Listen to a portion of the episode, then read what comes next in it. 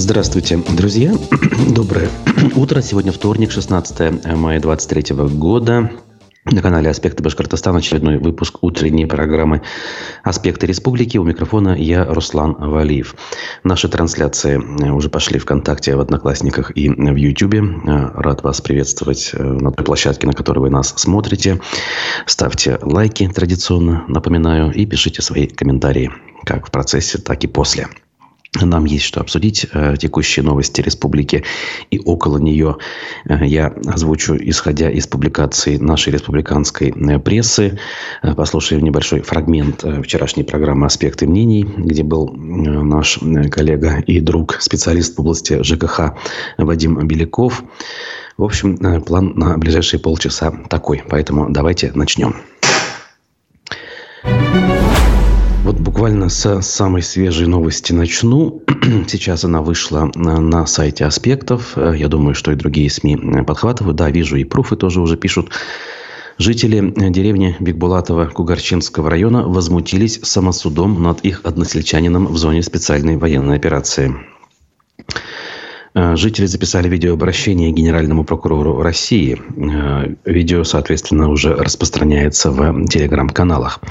По словам жителей, э, их земляка Флюра Кусяпкулова, мобилизованного в сентябре 2022 года, Далее цитата «избивали и повесили, как фашисты на дереве, свои же сослуживцы. Тем самым они дискредитировали армию Российской Федерации».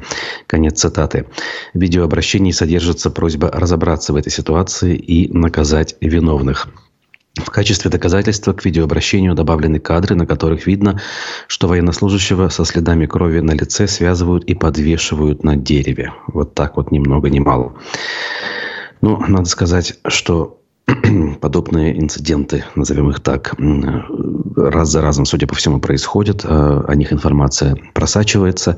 Но не всякий раз жители, э, соотечественники и земляки тех или иных э, военнослужащих э, готовы на эту тему говорить открыто и записывать видеообращения, в общем-то, не скрывая собственных лиц. Они это сделали. Э, честь и хвала за это, конечно же, э, землякам данного военнослужащего. И прям таки эту историю, конечно, нужно отслеживать, э, не забывая, как говорится. Пусть это один случай в целом ряде других, которые никак не получают развития в виде возмущения и тем более проверок. Но здесь люди не испугались, опять-таки повторюсь, и поэтому Конечно, за этим нужно внимательно следить. Публикация у нас на сайте есть, в телеграм-канале также найдется. Поэтому, а, как говорится, обратите внимание, если вдруг еще не.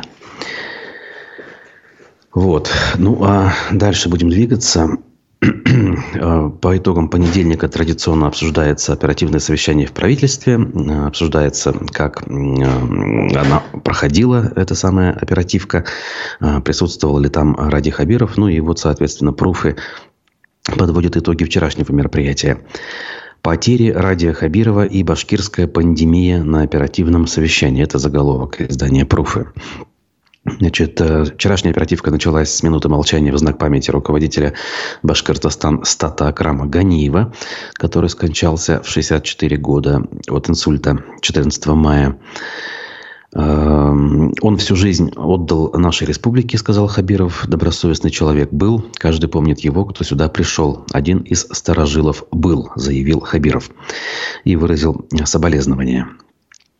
Также на прошлой неделе, 11 мая, стало известно, что указом президента России кресло председателя Верховного суда Башкирии занял Раиль Шайдуллин.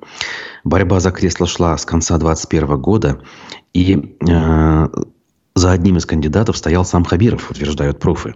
Однако назначение Раиля Шайдулина лишает главу Башкортостана поддержки в Верховном суде и распространяет в республике татарское лобби. Шайдулин родился в соседней республике делает вывод автор публикации. Хабиров дежурно поздравил Верховного судью с назначением. А, интересная попытка сохранить лицо Ради Фаритович, обращается автор статьи напрямую. Глава республики явно понимает, что верховный судья не подконтрольный ему не даст творить, что вздумается в суде поле. Еще одно досадное упущение для главы республики – это то, что он не смог отправиться в Казахстан для участия в международной специализированной выставке в Астане. Вместо него туда поехал первый заместитель премьер-министра Рустам Муратов. А, и Муратов рассказал, очень большой потенциал нашего сотрудничества. Все стороны готовы к переформатированию наших отношений. В целом провели более ста встреч на площадке форума, поделился он. А хотелось бы более глубокой интеграции, ответил на это Хабиров. У нас и культурные связи очень серьезные, сказал он. Интеграция оказалась настолько глубокой, что две республики договорились об обмене оперными группами. Но ни слова не было о туризме. А ведь Ради Хабиров любит предлагать отправлять людей в дружественные соседние страны. Так, например, недавно он отправил турпоток в Беларусь. А дальше, на что обратили внимание многие, особенно журналисты, конечно, это эпизод с «Комсомольской правдой». Э, пишет издание «Пруфы» на этот счет. Ради Хабиров очень любит критиковать кого-то за ошибки. В этот раз под удар неожиданно попало издание «Комсомольская правда», опубликовавшее неподходящую фотографию. На фото глава республики слишком счастливый, улыбается, хотя сама статья о том, что Хабиров вручал награды родственникам погибших в зоне СВО. Цитата далее. «Та буря эмоций негативных, которые я уже пережил, я не знаю, это злой умысел или недоумок какой-то сделал, не понимаю.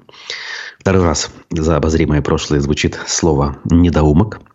Я напомню, впервые оно прозвучало буквально накануне начала этой самой спецоперации, когда э, были приняты решения о значит, поддержки ДНР и ЛНР, так называемых, и критика от некоторых э, наших соотечественников прозвучала в адрес данного решения, и тогда моральными недоумками назвал Хабиров этих самых людей.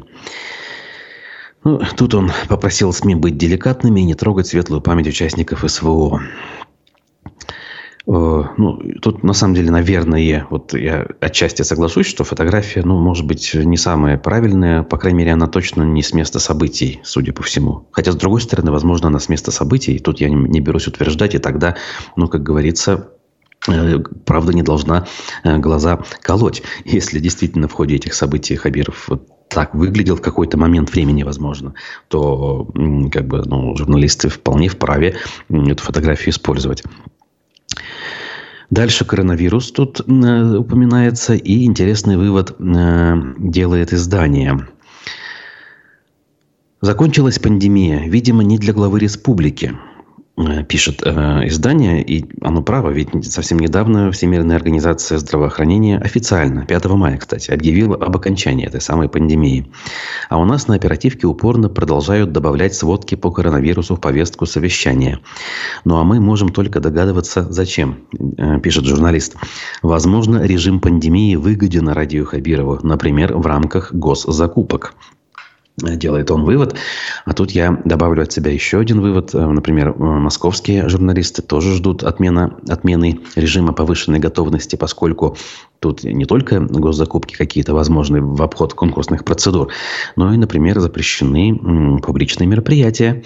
Я напомню, последние три года все отказы провести тот или иной а, а, митинг, пикет, все что угодно, все эти отказы мотивировались режимом повышенной готовности, который формально продолжает действовать ввиду э, неотмены указа э, Хабирова, если говорить про Башкирию, то Хабирова от 20 марта, как сейчас помню, 2020 года. В общем, дальше уже такие дела хозяйственные обсудились. Э, у меня нет вопросов к Уфе, сказал Хабиров. Я сам активно поездил по Уфе в субботу и получил удовольствие. По крайней мере, везде работа идет, и люди работают. У меня был большой соблазн, у меня контрольное управление. Вот каждое перечисляю сейчас. Ну, практически все. Дюртюли, Кумертау, Октябрьский, Салават, Стерлитамак, Белебей, Бирск, Чешмы, Янаул, Нефтекамск, Баймак, Сибай, Давлеканово, Мелеуз и Шамбай. Вот у меня здесь замечательные картинки ваших городов. Если я это опубликую, то мне выход остается один – уволить вас и искать других, возмутился глава республики э, видимо, э, пытаясь все-таки пошутить, э, выделяя эти города в позитивном тоне и добавляя, что он все-таки хочет, хотел бы уволить этих самых руководителей. Возмутился он, конечно, внешним видом, э, плохой уборкой весенней. И, соответственно, добавил, что большое количество обращений от граждан идет по линии уборки мусора, такого бытового, ежедневного, скажем, да, который не вовремя вывозится из соответствующих мест. Шла на оперативке про инвест Сабантуй, который традиционно планируется провести в Сибае уже в конце месяца, 25-26 числа. Э, Зауралье 2023 он называется, соответственно. Идея была изначально Назарова, выходца из Сибая, и последние годы это мероприятие проходило. Кстати, в 2020 году, э, во время пандемии, оно проведено было, но позже, в августе, буквально через три дня после событий на Куштау, памятные дни, я помню, когда мы оказались там, в присутствии э, главреда «Эхо Москвы» Венедиктова, э, который в том числе записывал интервью с главой региона и с другими активными участниками тех событий. А, кто хочет вспомнить, легко найдут эти записи у нас в э, YouTube-канале «Аспектов». Так, Значит, про комсомолку мы сказали. Возвращаемся к нашим публикациям, я имею в виду на сайте аспектамедиа.ру. У нас э, парламент, то бишь Курултай, не дремлет, все продолжает э, фонтанировать удивительными э, инициативами. Так вот, сейчас парламент предложил запретить пользоваться суррогатным материнством иностранцам и лицам без гражданства. Видите, на какие глобальные вещи замахиваются. Не просто на общефедеральный масштаб, но прям таки на международный. А, значит, проект поправок в Семейный кодекс республики одобрил Комитет по здравоохранению. Законопроектом регламентируются правовые вопросы использования на территории Башкортостана технологий суррогатного материнства, сообщил спикер Толкачев. Вводится запрет на применение таких технологий для иностранных граждан и лиц без гражданства. Устанавливается, что соответствующим правом обладают потенциальные родители, граждане России, которые на момент заключения договора состоят в браке и для которых вынашивание и рождение ребенка невозможно по медицинским показаниям. Аналогичным правом может воспользоваться и одинокая женщина, гражданка России, состояние здоровья которой не позволяет ей стать матерью. И это все, казалось бы, вот часть закона, которая вопросов особо не вызывает, это все нормально. А вот дальше регулируется вопрос признания родительства в случае развода. В проекте закона устанавливается, что если брак был прекращен или признан недействительным, то состоявшие в браке граждане могут быть записаны родителями ребенка, рожденного суррогатной матерью, только на основании решения суда и согласия этой самой женщины, э, суррогатной матери. Также согласие суррогатной матери потребуется при смене супругами гражданства и в случае смерти одного из супругов. Я лишь напомню, как бы суррогатная мать на то и суррогатная как бы была до сих пор э, и в законодательном, и в таком человеческом смысле, что по большому счету прав э, каких-либо э, на этого ребенка и возможности что-либо решать в судьбе этого ребенка данные женщины не имели, что, ну, на мой взгляд, было справедливым. А вот теперь опять нос свой суют законодатели в ту область, которую, казалось бы, и хотелось бы, чтобы нос свой все-таки они не совали. Розалия Свечникова в очередной раз в комментариях приветствует нас и благодарит за работу. Очень приятно читать ваши сообщения. Спасибо. Вот. Ну, а мы дальше посмотрим, что еще у нас тут есть. В республике люди, как мы уже заметили с вами сегодня, иной раз все-таки позволяют себе проявить гражданскую активность э, и возмутиться чему бы то ни было. И в последнее время, опять же, звучит в информационной повестке ну, не общей повестки, конечно, а лишь в некоторых СМИ, тема того, как э, борются наши соотечественники, жители Зауралья, прежде всего, с золотодобытчиками. И на эту тему новости поступают в том числе и официальные. Удивительно. Росприроднадзор отказался выдать экологическое заключение башкирской золотодобывающей компании.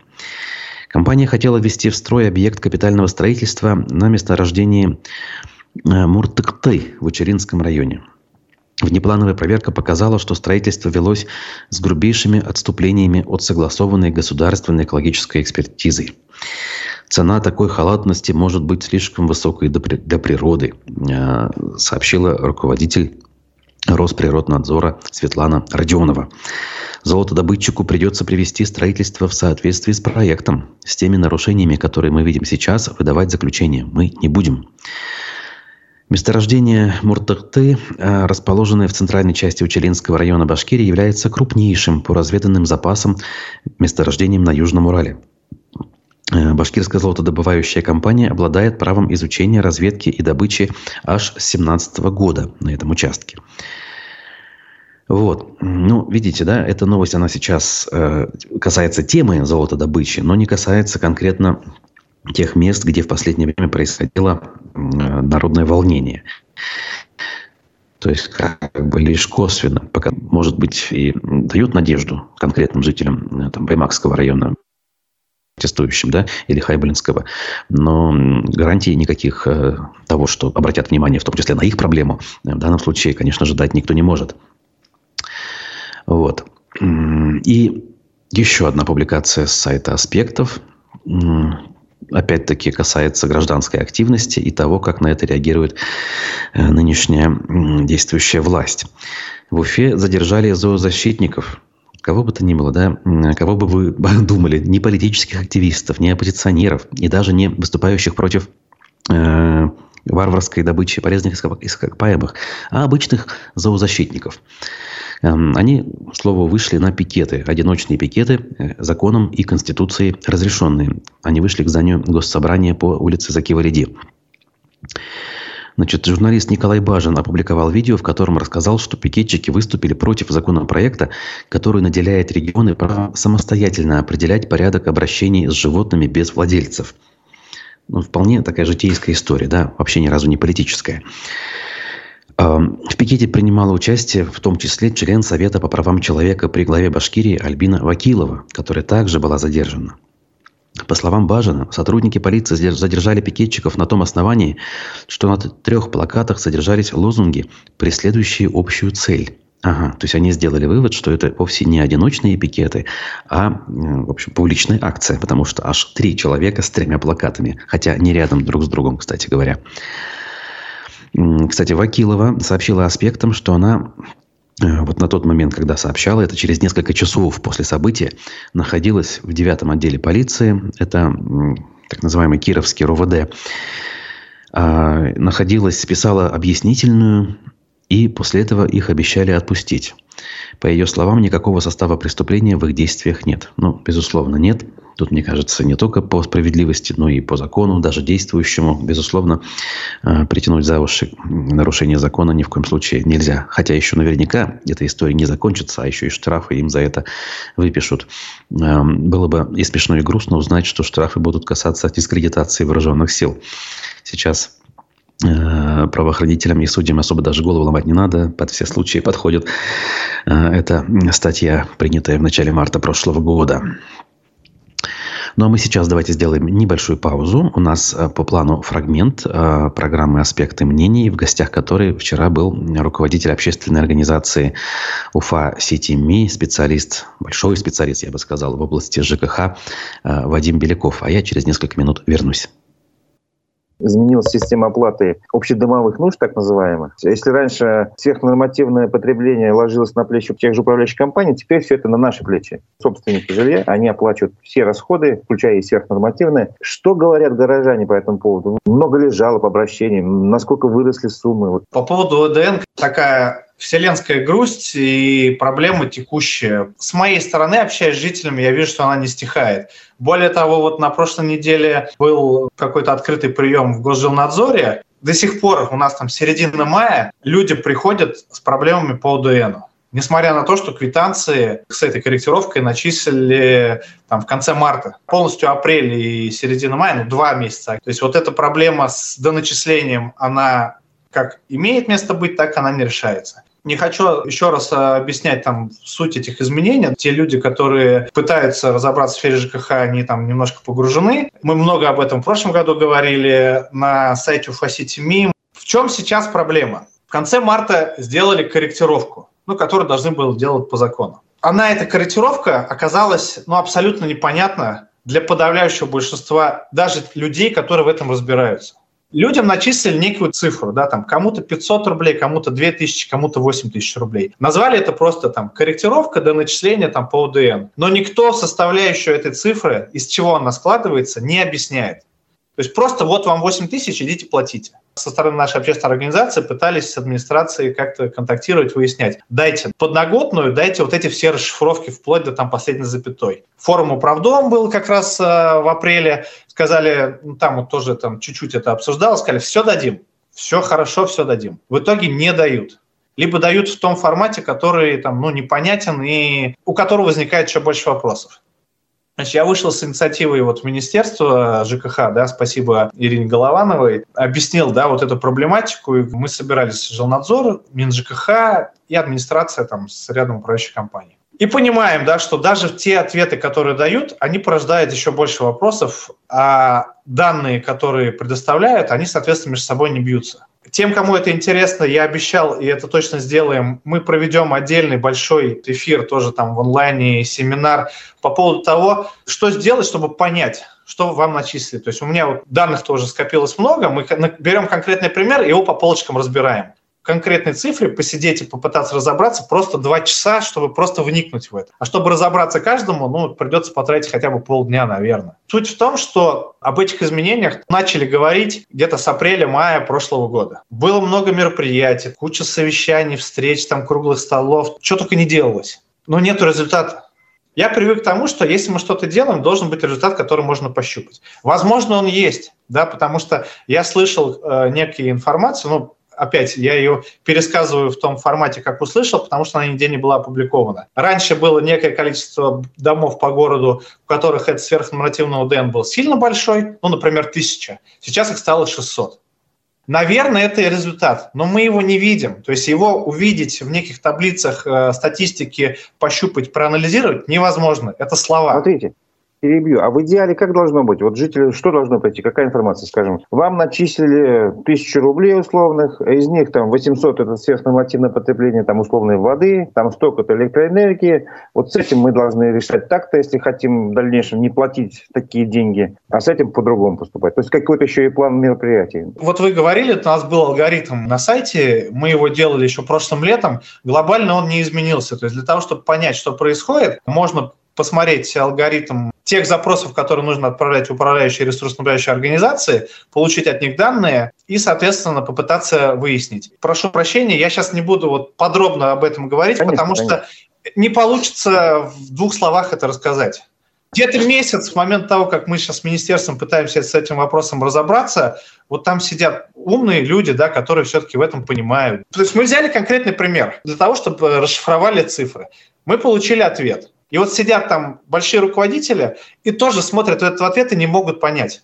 Потому что этот ответ не содержит данных, по которым можно сделать выводы. Претензия, непонимание в адрес муниципалитета в том, что вы год говорили, что об этом готовились, вы год знали, вы провели там кучу мероприятий, но вы не разработали понятный для управляющей компании, для жителей, для ресурсов алгоритм, что сделать в случае, когда они получат это начисление. Да, фрагмент у нас завершился, друзья. Мы продолжаем э, аспекты э, республики на канале «Аспекты Башкортостан». Не забывайте про трансляции, где можно не только смотреть и слушать, но и ставить лайки, писать вопросы и комментарии, а также добровольные пожертвования с помощью сервиса Boosty, а, ссылка на который найдется в описании к нашим трансляциям, продолжает работать и ждать по возможности при наличии желания а, этих самых пожертвований даже в очень символических величинах. Артур пишет. Доброе утро, Уфимская. Руслан, как считаете, как скоро на месте искры построят многоэтажки? Ну, смех сквозь слезы, безусловно, вызывает у меня этот вопрос. К сожалению, эм, что я могу предположить, как у нас практика э, уже заведенная значит, э, сложилась. Пару лет, а то и лет ну, года 3-4 может простоять э, в таком виде, в каком вот сейчас искра осталась после пожара занавешенные э, баннерами, которые зимой будут приходить в неприглядный вид. Э, потом, там, ближе к середине лета, к осени этот баннер будут обновлять. И через это самое время, через 3-4 года сделают вывод, что никому это не нужно. И, соответственно, конечно, с торгов, с молотка данный участок могут соответственно, реализовать. А участок, как вы знаете, приличный. То есть не только земля, собственно, под кинотеатром, но и вся площадка, начиная от проспекта Октября и до улицы э, комсомольская фактически э, пригодна в этом смысле под застройку ту или иную. С учетом того, как общественности, да и даже вроде бы властям не удалось отстоять площадку напротив у госцирка, где раньше находилось А-кафе, здесь не только жители возмущались, но и даже Ради Хабиров возмущался.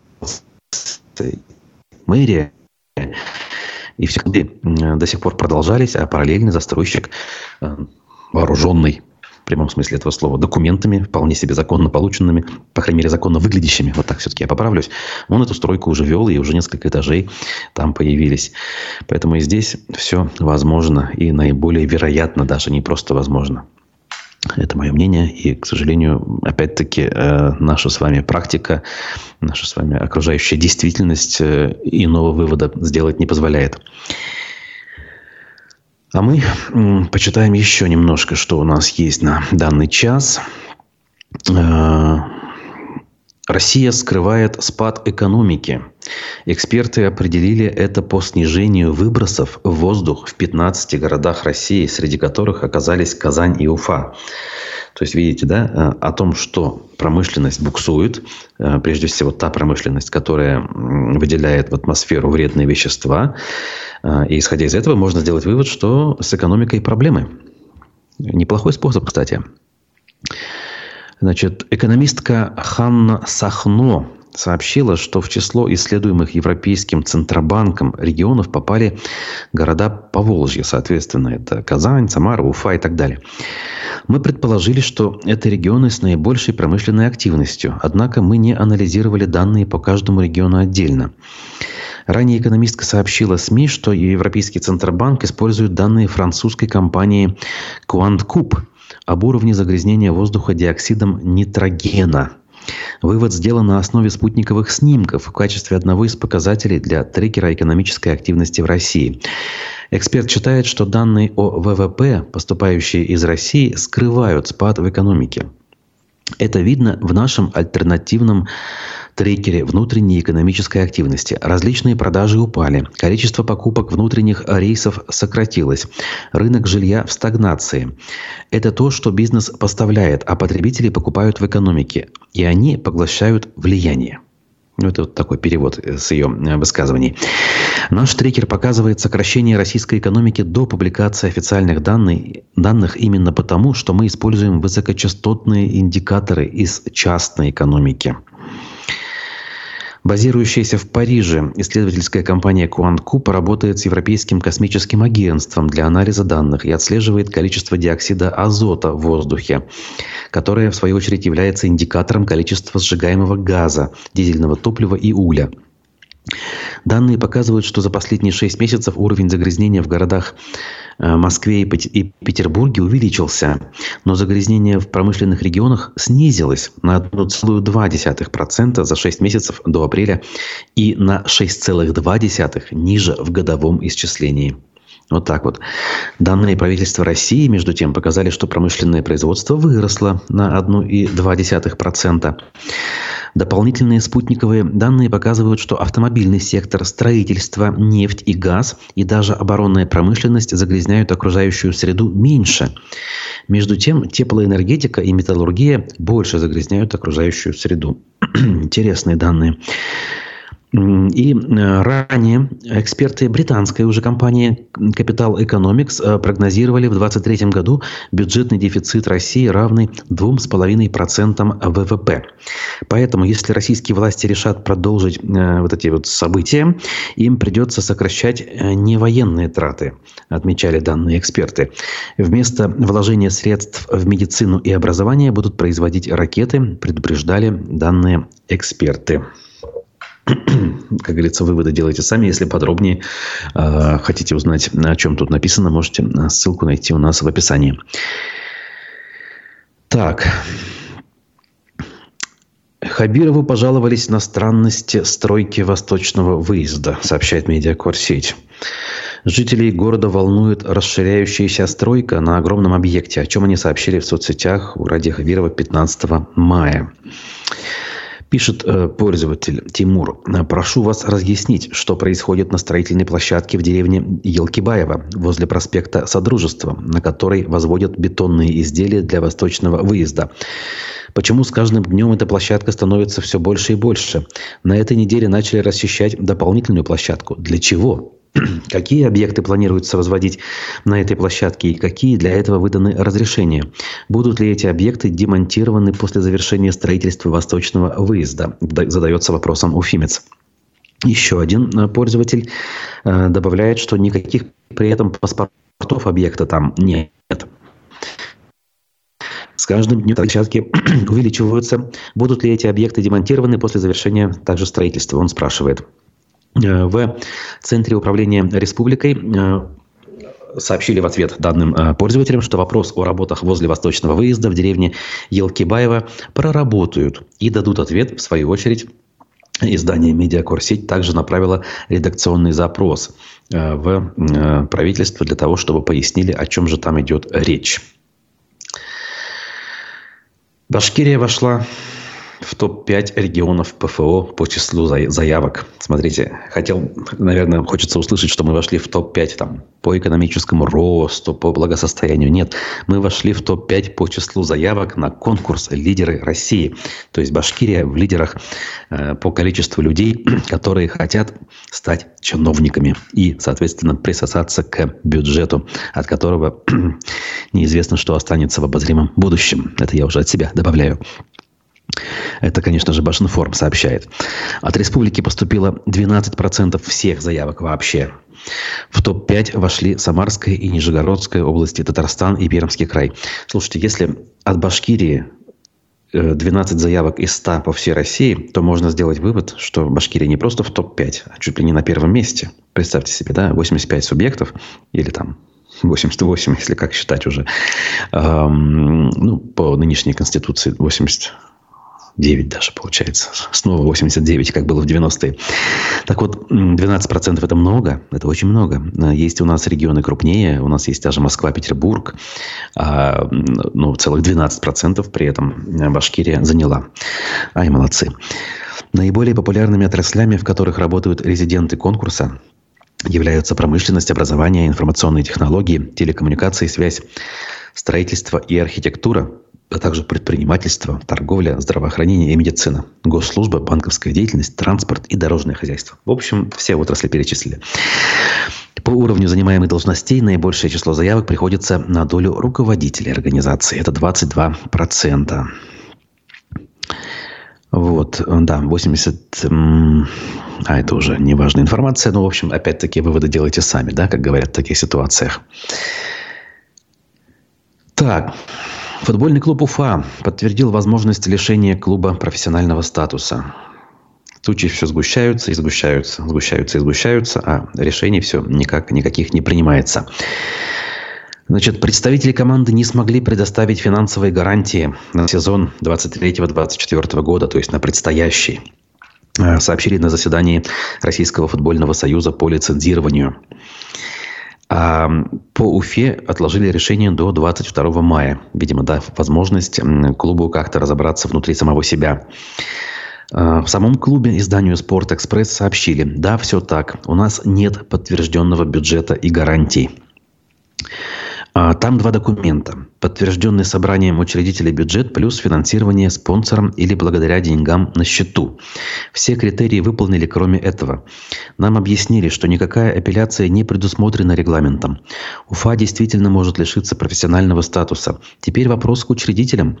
Если они захотят сохранить статус Уфы, наверное, предпримут какие-то действия, если хватит времени. Ну, учредитель главный, конечно же, это у нас все-таки Республика Башкортостан. Сейчас за три тура до завершения чемпионата первой лиги Уфа с 29 очками занимает 16 место в турнирной таблице, находясь в зоне вылета во вторую лигу. От Кубани, которая пока, пока находится вне зоны вылета, Уфа отстает на 4 очка. Ну, то есть, если в трех турах Уфа э, как-то все-таки наберет очки, э, ну, например, 9, успешно выступив во всех трех матчах, тогда э, останется шанс сохранить место в первой лиге. И, конечно же, как каким-то сном розовым кажутся те времена, когда Уфа за короткий период буквально там, с 10 по 14 год э, набрала обороты, вышла в премьер-лигу, а к 2018 году заняла шестое место в премьер-лиге и оказалась даже в зоне европейских э, кубков. Как раз вот пять лет назад, в мае 2018 года, был матч за выход в Лигу Европы, на котором я присутствовал. И соцсети на днях напоминали мне те события, как будто из Э, другого мира, из другой жизни эти самые события происходили.